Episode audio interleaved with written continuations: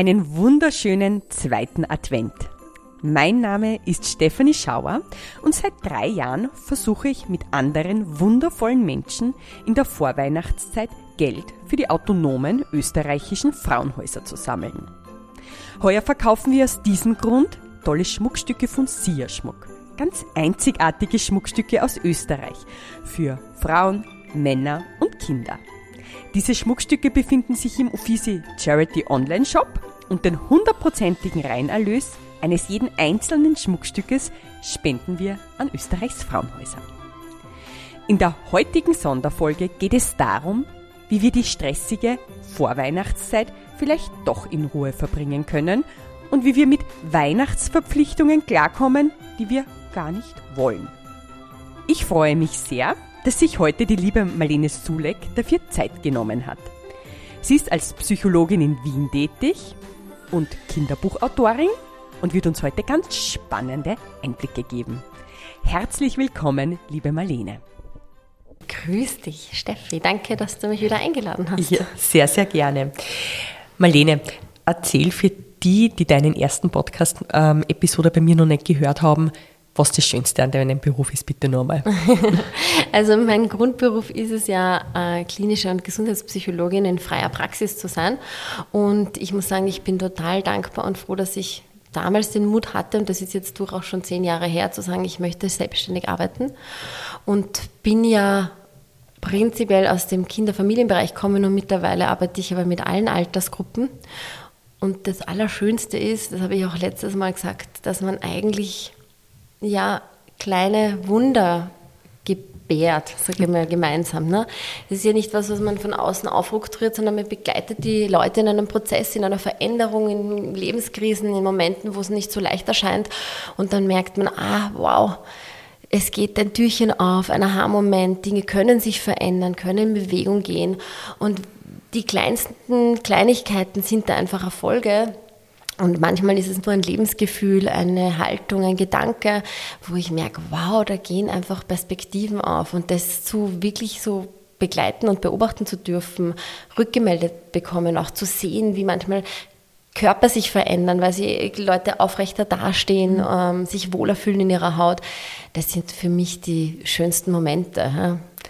Das, ist, das klingt nach harter Arbeit, ähm, vor allem wahrscheinlich für dich auch oft emotional und ich glaube, sowas kriegt man in die Wiege gelegt oder eben nicht. Und das würde mir jetzt interessieren, wann hast du gestartet oder eigentlich dich damit auseinanderzusetzen, dass du Psychologin werden möchtest? Weil ich denke, das wird nicht irgendwann mit 26 kommen sein, sondern wahrscheinlich schon viel, früher, oder? Mhm.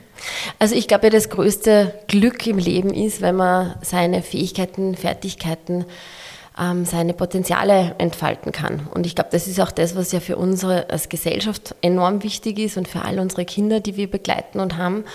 Ähm, wenn quasi sonstige existenzielle Dinge und Sicherheit einfach gewahrt ist. Ähm, und da bin ich einfach sehr, sehr dankbar, weil ich glaube, mein, also meine Eltern haben uns drei Kinder immer in dem entfalten lassen. Und ich habe, ich weiß es noch mit acht Jahren, den Moment gehabt, ich glaube, da bin ich in der Schule gesessen oder so und dachte mir, ich, mich interessiert am allermeisten, wie man gesund leben kann und ich möchte eigentlich durch die ganze Welt reisen und alle Heilungsmethoden kennenlernen. Ja. Und das war so mit acht Jahren so der erste Gedanke. Und ich habe auch letztes Mal erzählt im Podcast, mein Papa äh, war ja Arzt und ich bin auch viel im Krankenhaus mit gewesen und dachte mir auch immer, ich möchte Hebamme werden und irgendwann Gynäkologin. Und dann war der Moment, da war ich schon in der Oberstufe, wo ich mir dachte, naja, anders möchte ich eigentlich schon mit den Leuten in die Tiefe gehen. Ich weiß ja, wie der Arbeitsalltag auch von meinem Vater war, wo man gemerkt hat, wenn es dann so wirklich interessant wird, ist er dann nicht mehr zuständig. Also ja. das war so mein Empfinden oft, jetzt, jetzt, jetzt wird es eigentlich spannend sein oder so. Und dann war klar, es muss irgendwie so was Psychologisches her und Zuerst habe ich mir auch gedacht, vielleicht über die Medizin, aber es hat sich dann eben so ergeben, Psychologie gleich anzufangen. Und ich habe immer das Gefühl gehabt, das ist der richtige Weg. Und das Spannende ist, ähm, ich bin ganzheitlich interessiert, sage ich jetzt einmal, und habe aber die Möglichkeit, in unseren Breitengraden ja auch viel kennenzulernen hier. Ich muss nicht mhm. durch die ganze Welt fahren. Ja. Ob das jetzt eben mehr chinesischer Einfluss TCM ist oder Ayurveda oder äh, verschiedenste Ebenen, sage ich jetzt mal, die man angehen kann auf körperlicher Ebene, automolekulare Medizin. Mich interessieren einfach viele Felder und versuche das auch ein bisschen zu eröffnen für die Leute, mit denen ich arbeite. Aber das heißt, dieser tiefe Kern, was möchte ich machen, das war eigentlich schon immer in mir gefühlt, also mhm. seit ich so im Volksschulalter war. Ähm, es war noch nicht so klar, in, wie ich es dann leben werde. Ja. Mhm.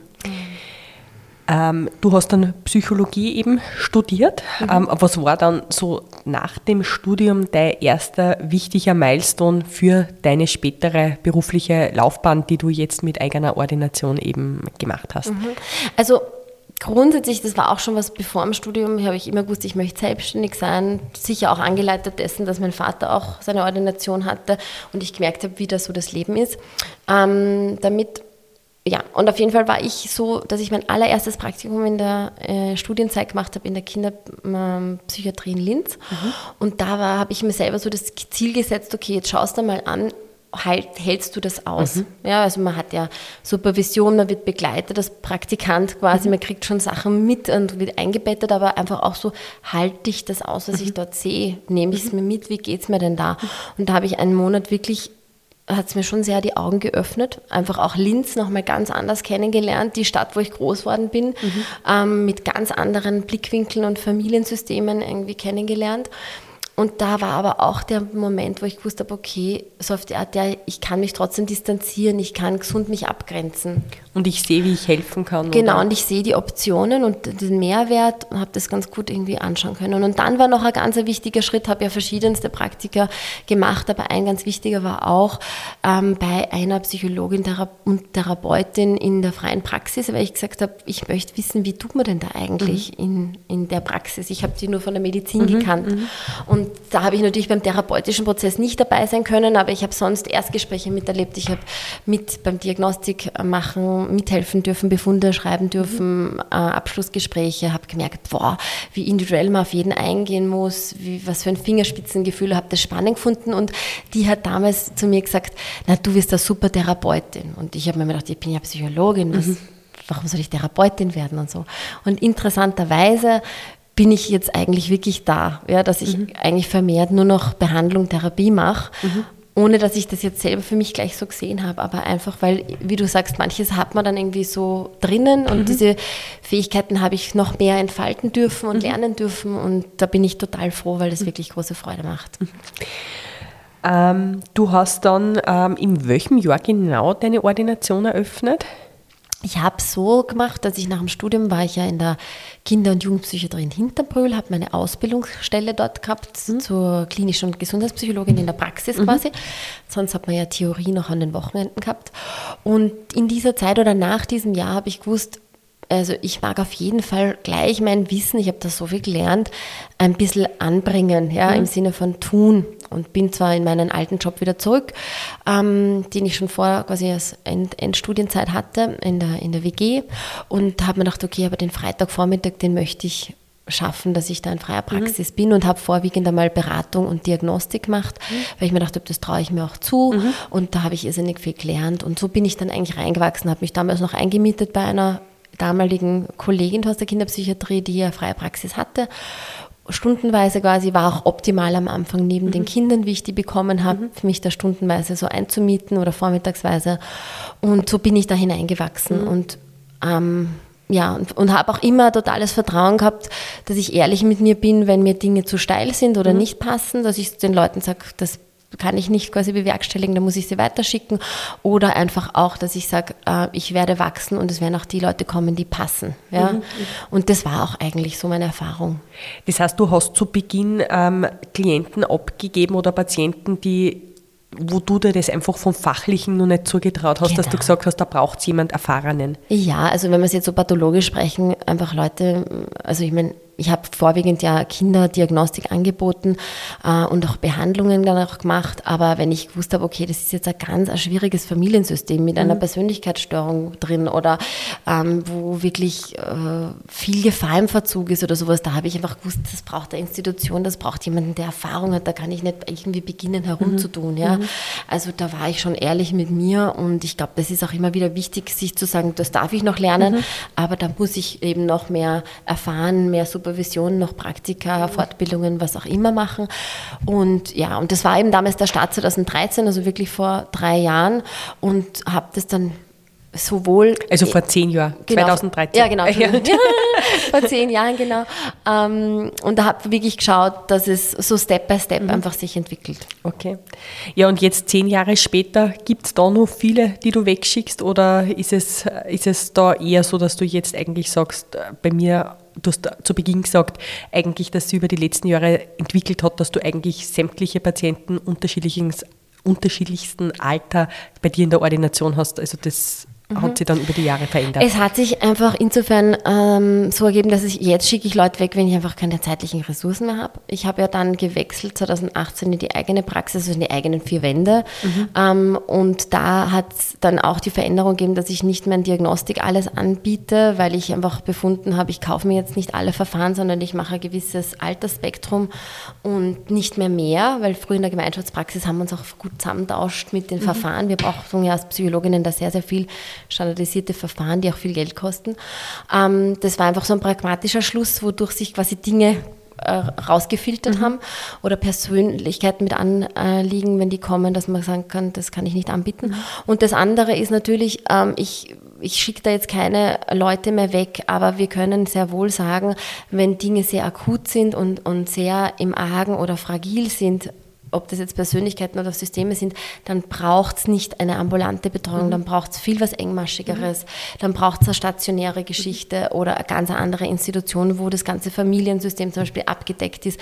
Dann äh, sage ich auch, da sind sie immer falsch, ja, ähm, bei mir in der freien Praxis. Aber so generell, wie du sagst, ich habe alle Altersgruppen, ähm, ich habe jetzt nicht so was, wo ich sage, nur das Störungsbild mache ich oder so, sondern ich bin da eigentlich sehr, sehr frei. Mhm. Ja. Ja, Marlene, wir feiern heute den zweiten Advent. Ja. Der Weihnachtsstress ähm, steht bevor oder wir sind eigentlich schon mittendrin. Das bedeutet ja oftmals für Familien oder vor allem für uns Frauen, für die Erwachsenen relativ viel Arbeit.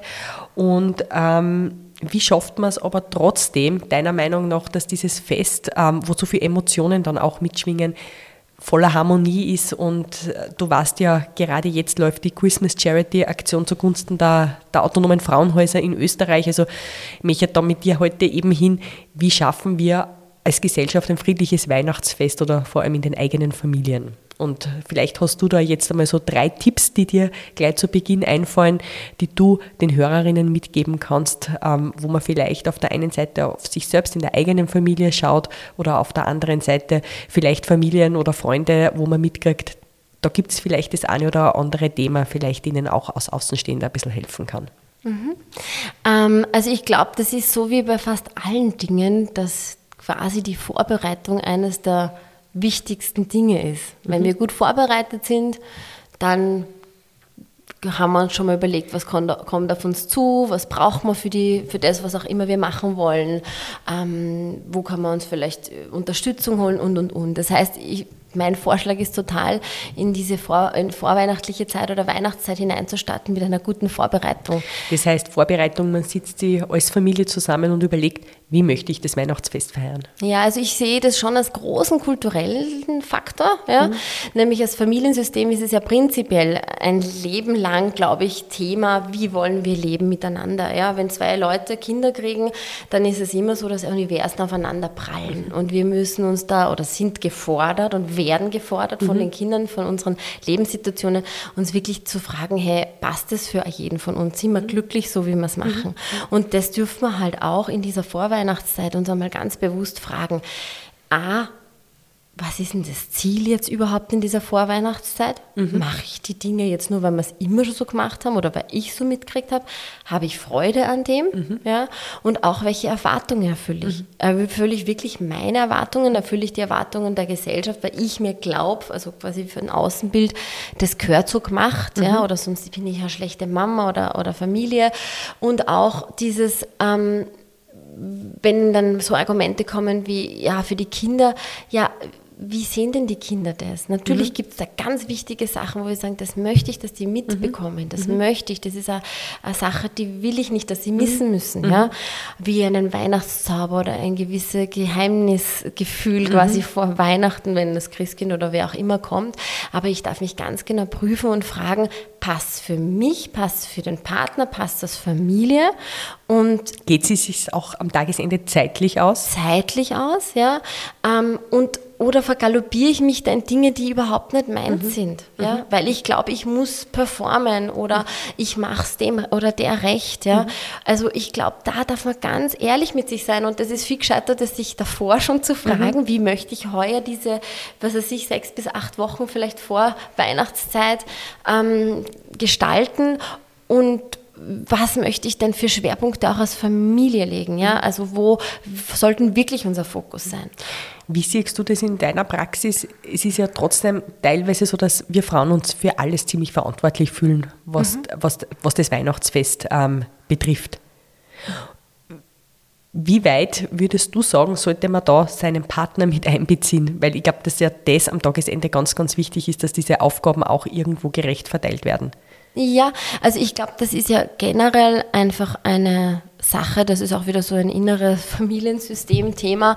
Wie, wie tue ich denn, wie kommuniziere ich denn da, wer fühlt sich denn für was verantwortlich? Und ich glaube, es ist sehr, sehr sinnvoll, abseits von Weihnachten sich immer wieder mal die Frage zu stellen, passt so, wie wir tun für uns beide mhm. oder mhm. für uns als Familie? Mhm. Oder gibt es wo, wo es Defizite gibt oder wo wer erschöpft ist mhm. oder wo wer ausgelaugt ist oder wo es einen überhaupt nicht freut? Mhm.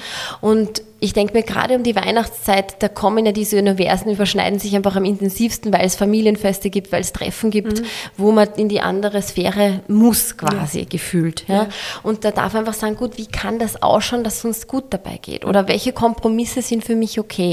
Und gerade wenn es ums Mann, Frau, quasi wer macht was ist, geht es wirklich darum, sich hinzusehen und sagen, okay, was sind meine Ziele, Erwartungen mhm. und Wichtigkeiten, mhm. was sind die vielleicht vom Partner, was möchte der in der Weihnachtszeit, macht sich der dafür Gedanken oder nicht? Mhm.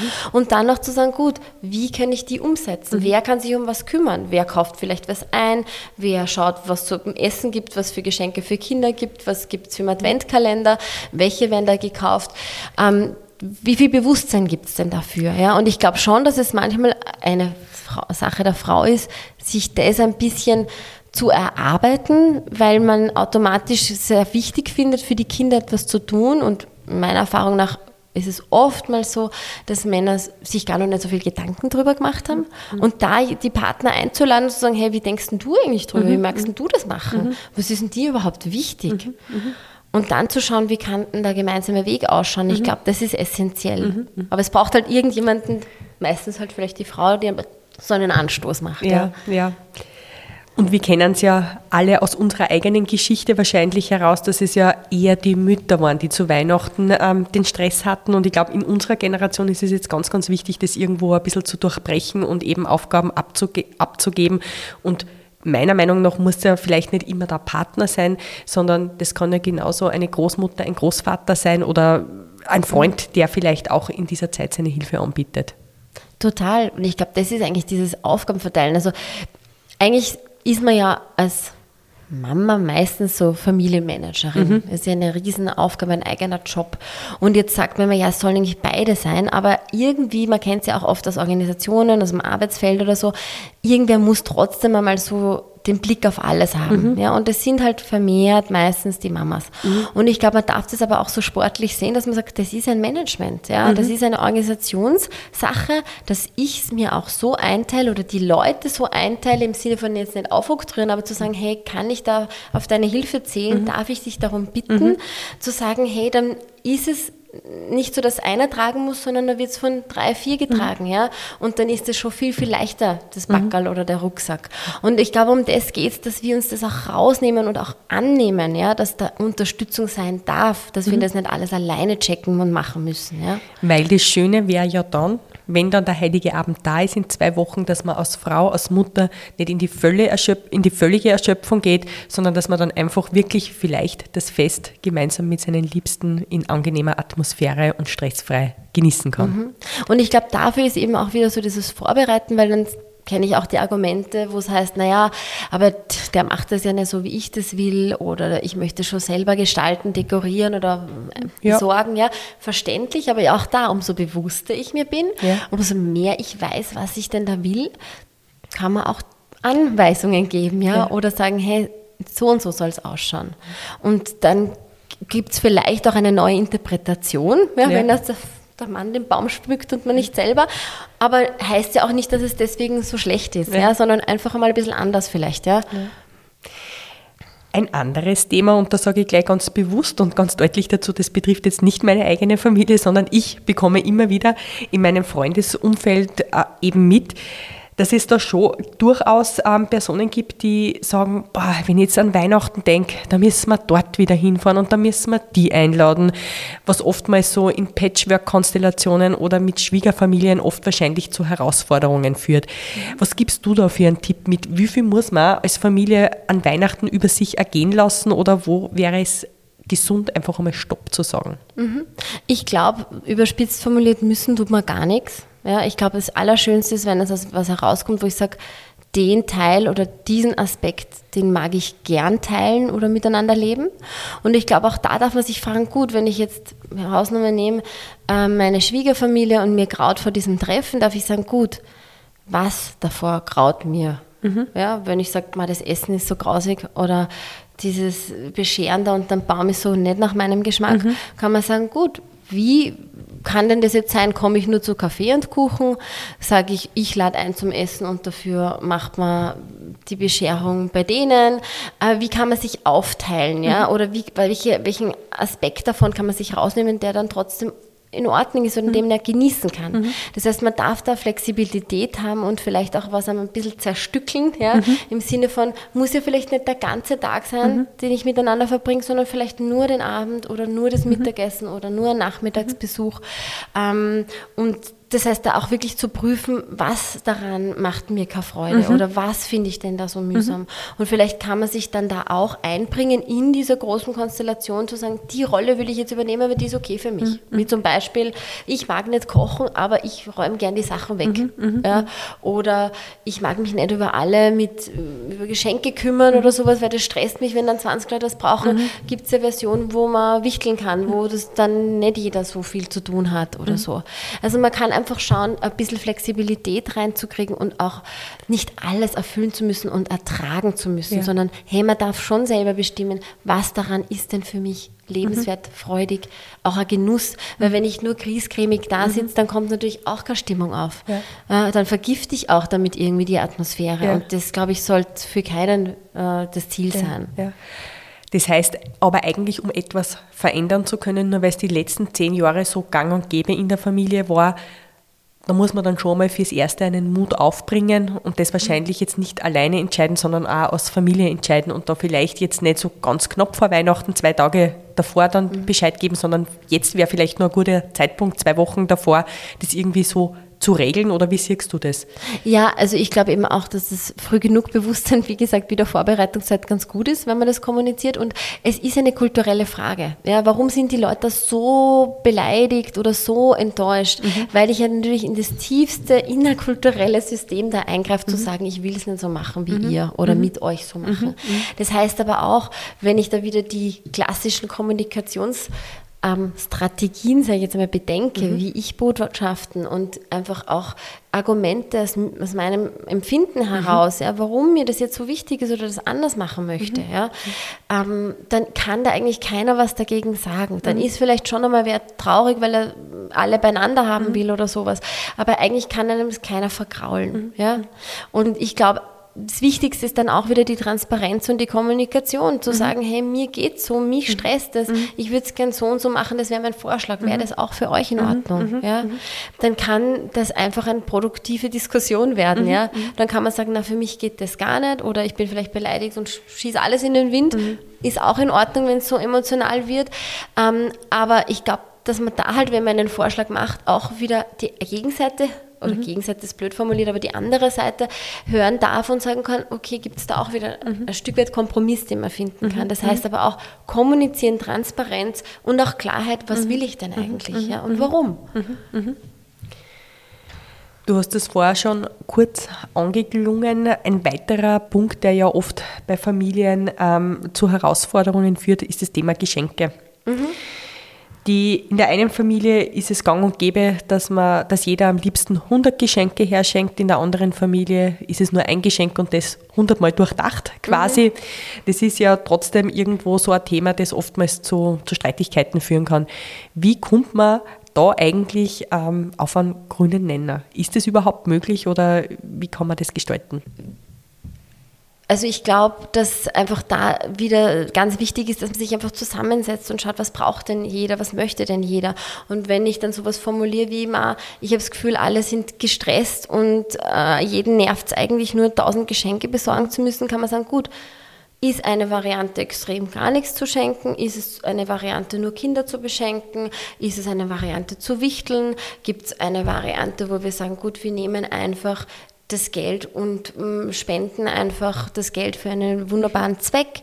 Ähm, da gibt es verschiedenste Varianten, die wir uns überlegen können. Mhm. Aber wir brauchen auch wieder dieses mal ähm, wie hätten wir es denn gern? Ja. ja. Und wenn jetzt wer sagt, na, aber ich möchte schon jeden beschenken, gut, dann darf das auch derjenige machen. Aber vielleicht darf man auch ankündigen, es tut mir leid, mir ist zu stressig, es hat nicht damit zu tun, dass ich dich jetzt nicht mag oder sonst was, sondern einfach mir ist es zu viel Aufwand, mich, ja, mich macht es einfach nervös, dann ja, ist es natürlich vielleicht eine Enttäuschung, aber es ist auch nur aus dem Herzen gesprochen, dass es halt einfach zu viel ist. Ja.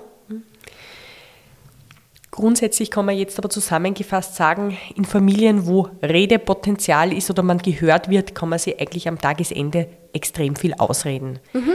Leider gibt es auf der anderen Seite Familien, wo nicht viel geredet wird, sondern dann oftmals die Fäuste gegeneinander sprechen, mhm. unter Anführungszeichen. Gerade wir wissen das jetzt ähm, aus unserer Charity-Aktion, die wir für die autonomen Frauenhäuser ähm, wieder machen, dass gerade zu Weihnachten ähm, die Anzahl an, an Frauen, die dann am Tagesende ins Frauenhaus flüchten, nur mal ganz stark ansteigen. Das hängt oftmals damit zusammen, dass man eigentlich an, an Weihnachten so große Erwartungen hat und dann führt der, der, der kleinste Streit quasi zum Äußersten. Was sagst, also was sagst du da als Psychologin, wie kann man in so einer Situation als Frau oder als eine Person, die es vielleicht mitbekommen, ordentlich umgehen, um eben auch diese Frau zu stärken, das nicht auf sich sitzen zu lassen? Hast du da irgendwie Erfahrungen, eine Geschichte, die du vielleicht dazu weißt? Hm. Also wir haben jetzt vorher gerade gesprochen eigentlich von gesunden Systemen, wie du sagst, wo die Kommunikation fließt, wo wir uns austauschen können, wo wir irgendwie eine Basis haben. Und ich glaube, das Schwierige oder warum sich einfach Weihnachten so zuspitzt und so extrem wird oder so dramatisch wird, ist einfach, weil das einfach ich benenne es jetzt einfach so, dysfunktionale, ungesunde Systeme sind, die dann aber glauben, sie müssen jetzt irgendwas herstellen an Harmonie, an, an was Schönem, was aber eigentlich gar nicht ist. Ja? Mhm. Weil genau da der Faktor ist von, ich möchte jetzt ein schönes Weihnachtsfest kreieren, wo sich alle wohlfühlen, aber wenn ich eigentlich keine gesunde, liebevolle Beziehung zueinander habe, kann das nicht funktionieren, ja, mhm. dass ich dann einfach eitle Wonne mache, ja. Mhm. Oder auch bei Patchwork-Familien, ich habe es immer wieder auch das Thema, dass man sagt, ja, Weihnachten, da setzen wir uns dann schon zusammen, das machen wir schon irgendwie, aber die Kinder sagen, na, das ist eh immer nur eine blöde Stimmung, weil die reden dann nichts miteinander oder mhm. ähm, die... Das heißt, wo sie dann die Eltern, obwohl sie getrennt sind, wieder zusammenraufen genau, und vielleicht zum Beispiel, die neue Partner... Mein, ja, Weihnachten ist so anders, tun wir uns zusammen. Aber eigentlich fühlt es sich nicht stimmig an. Und die Ersten, die spüren, sind die Kinder, ja, mhm. die sagen, hey, ähm, bringt doch eigentlich gar nichts, mhm. sind wir doch so ehrlich, aber mhm. würden sie es nicht trauen zu sagen oder mhm. vorzuschlagen. Mhm.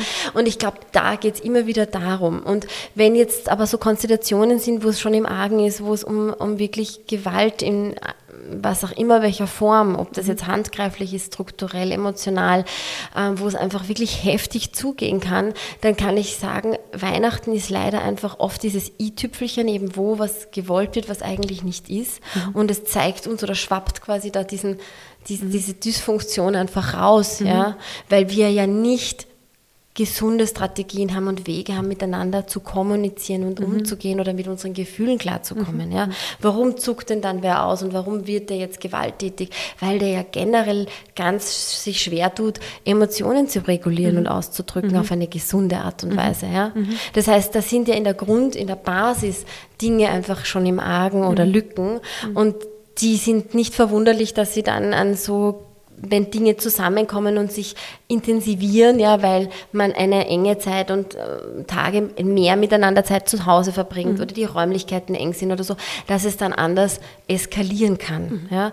Und zu dem Zweiteren, wie kann ich denn da jemanden unterstützen oder, oder bekräftigen mhm. auch? Ich glaube, A ist einmal Verständnis und Zuhören einfach ein A und O, wenn, wenn es Möglichkeiten gibt, dass Leute, die da belastet sind, Chancen haben, das auszusprechen und mhm. zu teilen, ist es schon mal ganz, ganz wichtig. Mhm.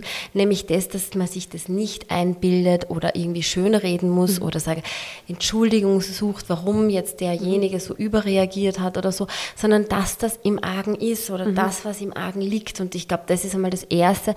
Und das deswegen laufen ja auch diese ganzen Rad auf Draht und Telefonhotlines dann heiß um diese Zeit, mhm. ja, weil da einfach viel Redebedarf ist oder einfach auch dieses sich ausdrücken wollen und teilen wollen.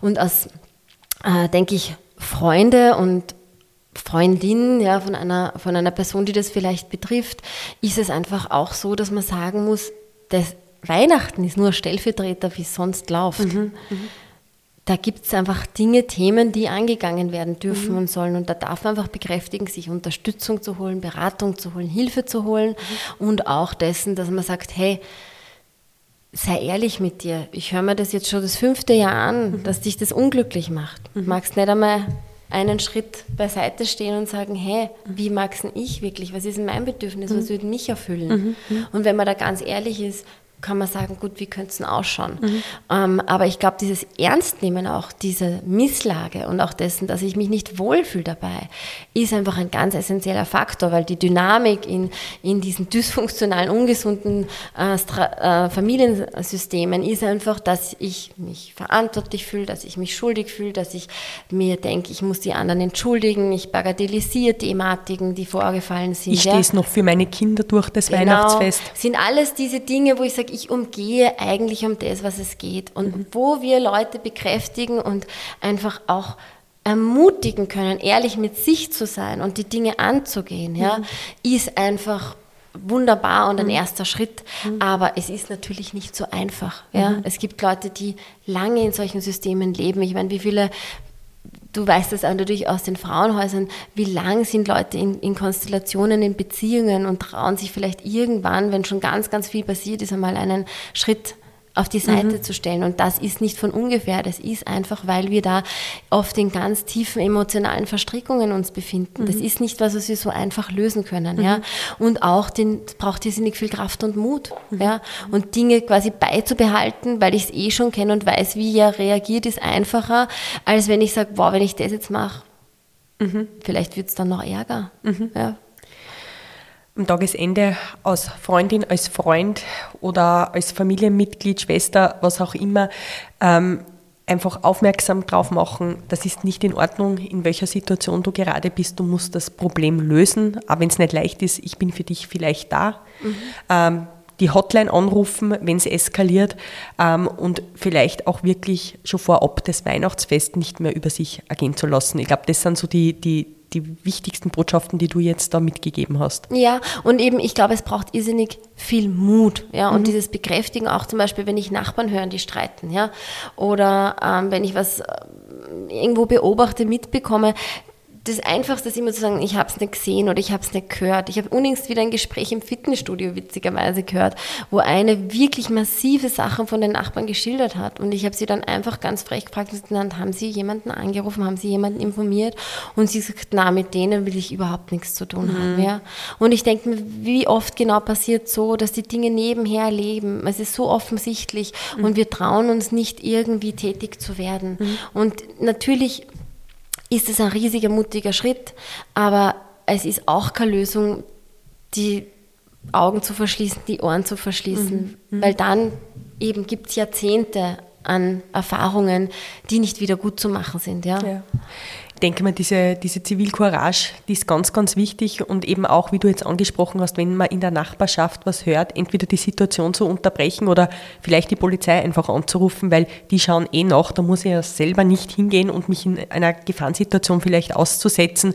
Ich glaube, so kann jeder einfach helfen. Und da bitte einfach auch zu Weihnachten, ich glaube, das kann unsere Botschaft heute sein einfach nicht die Augen zumachen und egal in welcher Form, ob das jetzt in verbaler Form oder in wirklich körperlicher Form ist, Gewalt ist einfach nie in Ordnung und das, das, das ist, glaube ich, ganz, ganz wichtig, dass, dass man da einfach ein Zeichen setzt. Gerade Definitiv. in der Vorweihnachtszeit nur mal viel mehr.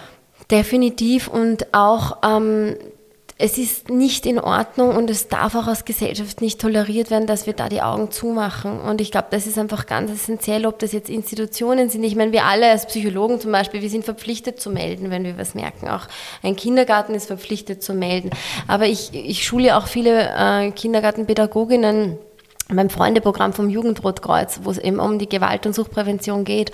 Und nicht selten höre ich, na, da wollte ich mich nicht einmischen oder, naja, das ist ja unser Nachbar, der will, wenn der dann weiß, dass ich das gemeldet habe und, und, und.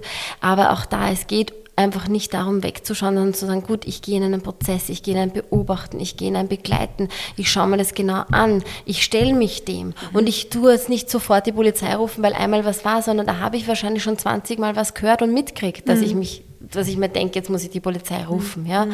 Und das ist einfach das. Wir dürfen sagen, das ist ein Prozess und das ist auch was, was ich dokumentieren kann, was ich besprechen kann mit Freundinnen oder mir an einer Beratungsstelle eine Hilfe holen kann, wie soll ich damit umgehen. Ich muss nicht alleine mir das irgendwie schönreden mhm. oder wegreden ja? Mhm. oder wegdenken, sondern da gibt es Gott sei Dank eine Gesellschaft und auch Anlaufstellen, aber diesen ersten Schritt zu machen oder mhm. auch zu sehen, wenn ich eine, im engeren bekannten Freundeskreis eine Person habe, die das betrifft, mal zu fragen. Ja. Mhm. Es ist super schambesetzt. Die wenigsten würden sagen, hey, mir passiert dieses oder jenes. Aber wir haben oft auch richtig gutes Gespür und auf das dürfen wir vertrauen. In meiner Erfahrung, egal um wen und was es geht, die Leute wissen es mhm. und trauen sich halt nicht anreden, mhm. weil mal wie reagiert der oder mal dann mische ich mich wo ein oder sonst was. Aber das Gefühl stimmt immer, mhm. da ist was im Argen. Mhm. Und da dürfen wir darauf vertrauen, als mhm. Betroffene, als auch als quasi Angehörige im weitesten Sinne, ja, oder quasi die, die es irgendwie auch mitkriegen. Und das ist, da, da dürfen wir auf ein menschliches Gefühl vertrauen, ja, dass da was nicht stimmt. Oftmals sind ja ähm, in, in, in solchen Konstellationen natürlich auch Kinder dabei. Mhm die in, im ersten Schritt vielleicht noch nicht von dieser Gewalt betroffen sind, was die Mutter ausgesetzt ist. Aber was beobachtest du da therapeutisch? Wie lange dauert es, dass, dass die Kinder häufig wieder im Leben stehen oder wie, wie lange beschäftigt es Kinder? Ist wahrscheinlich schwer pauschal zu sagen, aber was hast du da vielleicht für Erfolgsgeschichten aus der Therapie? Mhm. Also generell kann man da ja sagen, wir unterscheiden da ja in diesem äh, Traumabereich das, ob jetzt quasi Entwicklungstraumata passiert sind, das heißt wirklich von der frühesten Kindheiten an ähm, Missstände erlebt worden sind ähm, oder Kindeswohl gefährdet war im weitesten Sinne oder ob das jetzt zum Beispiel einmalige Erlebnisse oder traumatische ähm, Situationen sind. Und umso jünger und umso anhaltender Dinge erlebt worden sind, umso quasi mehr greift es in unser tiefes System ein ja, und durchrüttelt es uns quasi und kriegen wir Muster mit und und und. Ja. Das heißt aber auch, wir können natürlich nicht pauschal sagen, was wie lang dauert, um was zu verarbeiten, um was quasi ähm, zu verdauen, weil wir haben jetzt das, wir von außen betrachten können ein Zeitfenster und auch sagen können, wie oft ist denn was vorkommen oder so. Und dann kommt es aber auch wieder darauf an, okay, wie ist denn der Charakter der des Kindes, die Persönlichkeit, ja, wie, wie denkt sich die Dinge, wie fühlt sich die Dinge, wie hat sich es ausdrücken können, hat es vielleicht doch Bezugspersonen gegeben, obwohl es so arg war, wo es gut aufgefangen worden ist oder oder, ja. Das heißt, wir können da keine Pauschale nennen, aber wir können schon sagen, umso früher und umso anhaltender Dinge passiert sind, ähm, umso mehr greift es in unser System ein, ja auf jeder Ebene des Seins, also emotional, im, im, sozialen Bereich, wie ich Beziehungen gestalte, wie ich vertraue und, und, und. Mhm. Ja. Das heißt, da ja, gibt es einfach ähm, Richtwerte, sage ich jetzt mal. Aber für mich ist das Spannende, dass natürlich, wenn wir so Dinge erleben, die im Argen sind, das meistens unglaublich starke Persönlichkeiten sind, weil die unglaublich toll kompensieren und Strategien für sich finden. Ja, gerade Kinder sind ja da irrsinnig kreativ und unglaublich, was für eine Stärke die mit mhm. sich bringen. Die ist nicht immer nur gut, ja. aber aus diesem Negativen heraus hat sich auch viel Positives für sie entwickelt oder eine mhm. Lebensstrategie. Mhm. Das heißt, da dürfen wir auch darauf vertrauen, dass da viel ähm, Stärke auch drinnen steckt in diesen mhm. Kindern. Ja, die sind nicht, in, sind natürlich man kann das schon so sagen, ähm, es ist schrecklich, was passiert ist, aber es gibt auch Dinge, wo sie viel Gutes sehen, weil oder, oder erlebt haben, womöglich in einem Kindergarten, in einer Schule, mit Freunden, wo es einfach Bereiche gibt, wo sie Gott sei Dank aufgefangen mhm. oder die andere Normalität erleben haben können. Also das muss man einfach ganz individuell anschauen. Und äh, Erfolgsgeschichte wurde mich so gefragt, dass der Praxis eben es ist unwahrscheinlich, wie wendig und vielseitig gerade Kinder, Jugendliche oft sind, mhm. ja, wie, wie unglaublich sie Potenziale entfalten können, Strategien entwickeln können. Und da ist halt auch die Frage, ist es so, dass es akut noch immer im Argen ist, das mhm. System und die Situation, oder ist etwas schon vorbei? Ich kann kein Schiff, das im Wirbelsturm irgendwie auf hoher See ist, in einen Hafen lenken. Ja? Mhm. Aber wenn der Sturm schon vorbei ist, dann kann ich sagen, gut, wie könnte ich denn jetzt die Segel setzen, um dahin zu kommen? Mhm. Und das ist einfach ein Riesenunterschied. Und wenn es jetzt so ist, dass die Dinge im Argen sind und bleiben, weil die Situation der Familie noch immer so ist, weil da noch immer Gewalt passiert oder oder, dann kann ich sagen, gut, ich kann versuchen, hier zu stabilisieren, Hilfe zu holen, Dinge ins System mit reinnehmen, ähm, die einem Sicherheit geben, ja, die einen ein, ein bisschen Ausdruck ähm, verschaffen und, und, und. Ja. Aber das ist dann ein Begleiten, Stützen, mhm. ein Ressourcen aufbauen. Und das andere, wenn ich sage, Dinge sind vorbei, sind durchlebt, sind wirklich abgeschlossen, dann habe ich natürlich noch einmal ein ganz anderes ähm, äh, äh so gesprochen Erfolgserlebnis. Mhm. Nur das, dass da, wenn die Dinge noch im Argen sind, ich Strategien an den Tag lege, die mir überleben helfen, die darf ich ja auch dann nicht abschaffen. Mhm. Die brauche ich ja, um da irgendwie bestehen zu können. Mhm. Ja. Und das heißt, das ist auch irrsinnig wichtig, das darf ich auch nicht alles nehmen. Mhm. Ja. Das, das muss man sehr groß unterscheiden, in welcher Situation sich da jemand befindet. Ja. Aber eins kann ich da jetzt irgendwo so für mich mitnehmen, ist trotzdem wieder der Faktor Zeit. Je früher ich sowas unterbreche, als Außenstehender, desto besser. Also wirklich vielleicht einmal zu oft bei einer Polizei anrufen als einmal zu wenig.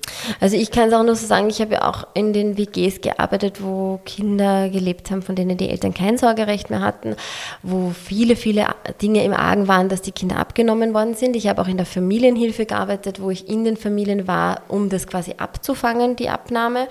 Und es ist einfach so, dass unser System keine Freude daran hat, Kinder abzunehmen. Ja, wir haben immer, wenn das Kinder-Jugendhilfe, also früher Jugendamt anruft, die Angst, meine Kinder werden genommen. Aber diese Kinder- und Jugendhilfe bietet irrsinnig viel an Unterstützungsmöglichkeiten, übernimmt Kosten, ähm, Beratungen, Therapien, ähm, sowas wie Familienhilfe, so wie ich auch gearbeitet habe, dass die kostenlos in die Familien kommen und einfach einmal schauen, was braucht's, ja, um wirklich auch Vertrauen aufzubauen, dass sich die Leute öffnen können und zeigen können, wo, wo, wo brauche ich denn Unterstützung, ja.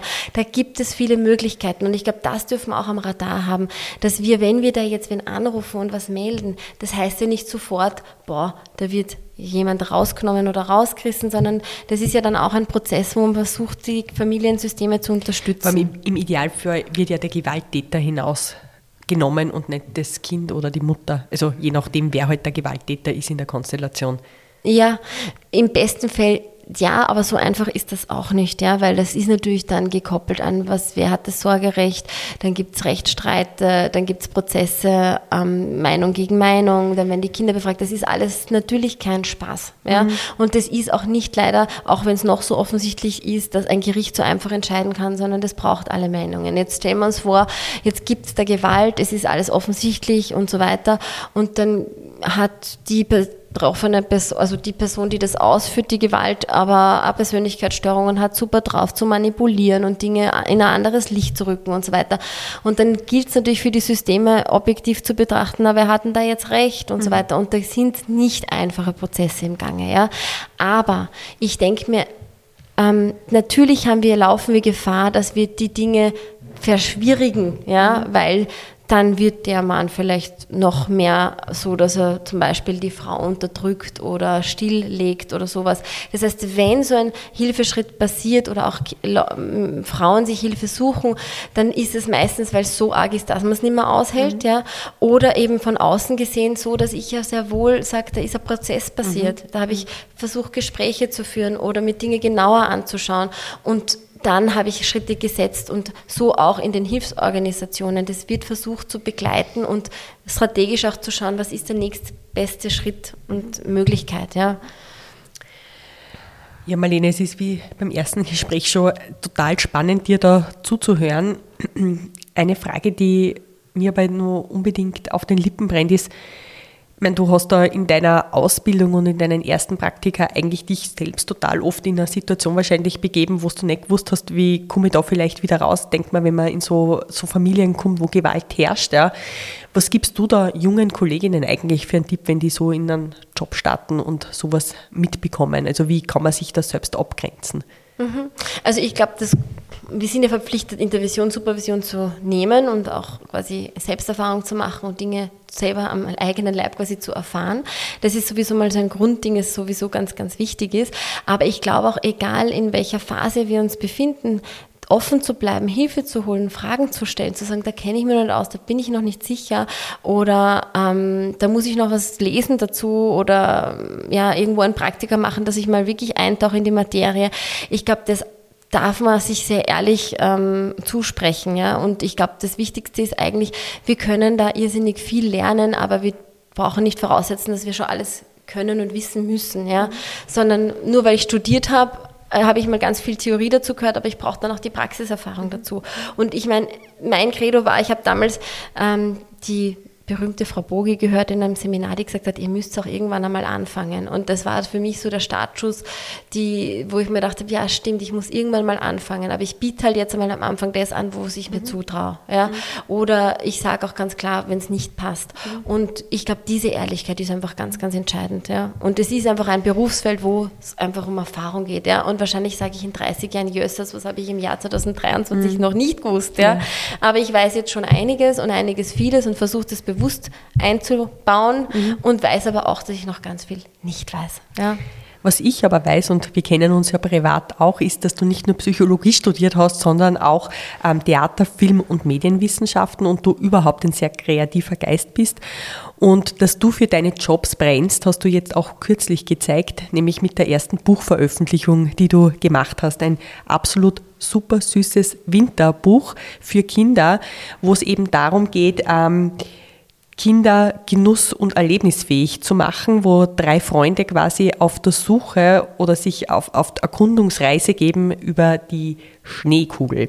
Und ähm, ich werde das natürlich dieses Buch nachher in den Shownotes einblenden, aber vielleicht auch da noch dein Tipp, warum das ein gutes Weihnachtsgeschenk für Familien sein könnte.